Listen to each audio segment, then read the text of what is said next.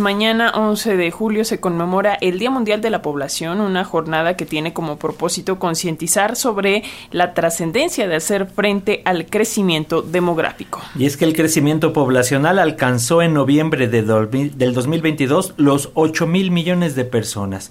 Hoy en día, tan solo ocho meses después, la cifra se sitúa en 8 mil 42 millones. De acuerdo con el INEGI, México ocupa el décimo lugar por volumen de población con 129 millones de personas. Durante los últimos 70 años nuestra población ha crecido poco más de cuatro veces. Pero para hablar eh, de estos datos hacemos contacto con el eh, doctor Mauricio Rodríguez Abreu. Él es eh, director general de Estadísticas Sociodemográficas en este organismo en el INEGI. Muy buenos días, doctor, ¿cómo estás? Muy buenos días, Alexia. Buenos días, Francisco. Muy bien, gracias. Gracias, doctor, por tomar la comunicación. Coméntanos, por favor, la importancia de este Día Mundial de la Población. Eh, hablamos de cifras, vemos diversas cuestiones interesantes en materia de población. Los números también son alarmantes. ¿Qué nos dices? ¿Cuál es el mensaje de este año? Bueno, pues efectivamente, como bien lo, señalan, el día de mañana se conmemora el Día Mundial de la Población, lo cual nos permite eh, replantearnos o eh, repensar eh, una vez más eh, los datos que tenemos, las cifras que nos arrojan las distintas fuentes de información. Efectivamente, tenemos una población en México que, que continúa creciendo, pero esto, para, para ser más, más claros, cada vez crecemos a un ritmo un poco más lento. Digamos, este, este crecimiento poblacional se va desacelerando poco a poco, por, bueno, por varios factores que están asociados no solamente al volumen de la población, sino también a la estructura, de cómo se compone en la población de México y del mundo en general. ¿no? Vemos distintas dinámicas que se observan eh, en distintas regiones del mundo y del país también.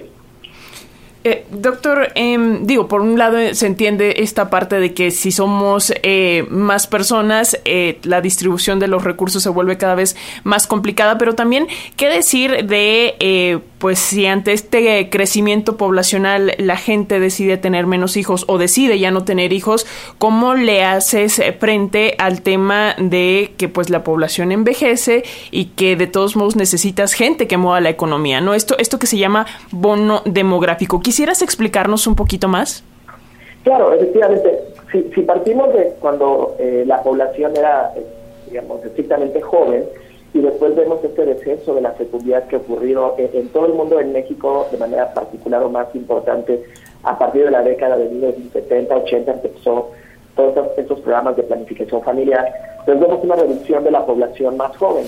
Entonces, esa población o el gran volumen de la población se va a concentrar en edades que llamamos en, edades económicamente activas, es cuando la gente trabaja y puede producir eh, recursos para el país. Eso precisamente, ese, esa concentración de la población en edades laborales es lo que se le llama o se le ha conocido como el bono demográfico, que precisamente es, esta etapa en la cual tenemos pocas personas mayores, una menor proporción de niños y muchas personas en edad de trabajar, que es precisamente cuando muchos países eh, pudieron o han podido aprovechar este excedente de población eh, laboral para distintas campañas, distintos programas, para, para aprovechar este eh, esta mano de obra que, se tiene, antes de que la población continúe envejeciendo y tengamos una mayor proporción de personas mayores y la población que trabaja o de menores se reduzca. También hay muchos retos, doctor, como la cuestión de la pobreza, la desnutrición, el desempleo, cambio climático, la distribución de los propios recursos naturales. Son retos que estamos enfrentando día a día con un aumento en la población. Eh, efectivamente, bueno, hay, hay retos, hay, condiciones que, son, son diversas. En realidad, el volumen de la población en sí eh, es un reto, pero no es un problema como bien lo mencionaba, son eh, las condiciones en las cuales se encuentra esta población.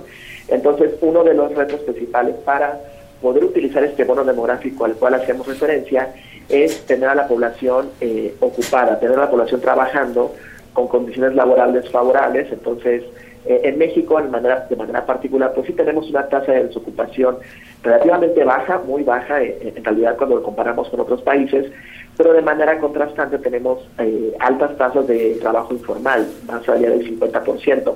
Entonces son esos factores que se combinan y que además si vemos que la escolaridad de la población ha ido aumentando de manera sistemática, tenemos población más preparada, pero trabajando en la informalidad, lo cual dificulta el aprovechamiento de este bono.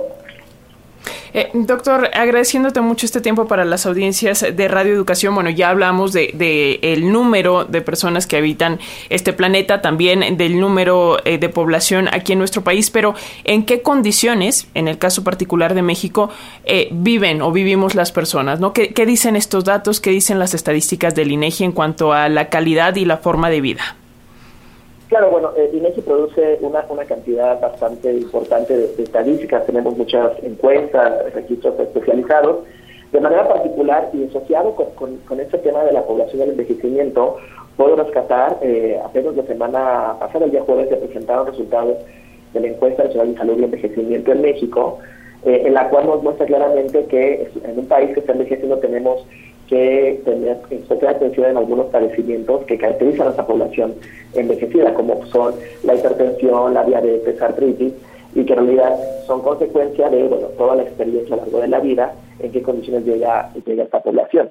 Pero así como está también tenemos eh, encuestas de ocupación y empleo que nos permiten entender eh, la, desocupación, las características del trabajo, prestaciones sociales, laborales que tiene la población y que en realidad ya, eh, brindamos en el INEGI toda esta información para ya que quienes se encargan de hacer los análisis, las, los estudios más a profundidad, puedan explotar esta información y hacer recomendaciones de política pública. Muy bien, doctor, pues vamos a estar pendiente de lo que se va a abordar en estos días, que sin duda va a ser muy importante. Te agradecemos, Mauricio Rodríguez Abreu, director general de Estadísticas Sociodemográficas del INEGI, por ese tiempo para las audiencias de Radio Educación y ya sabes, los micrófonos están abiertos.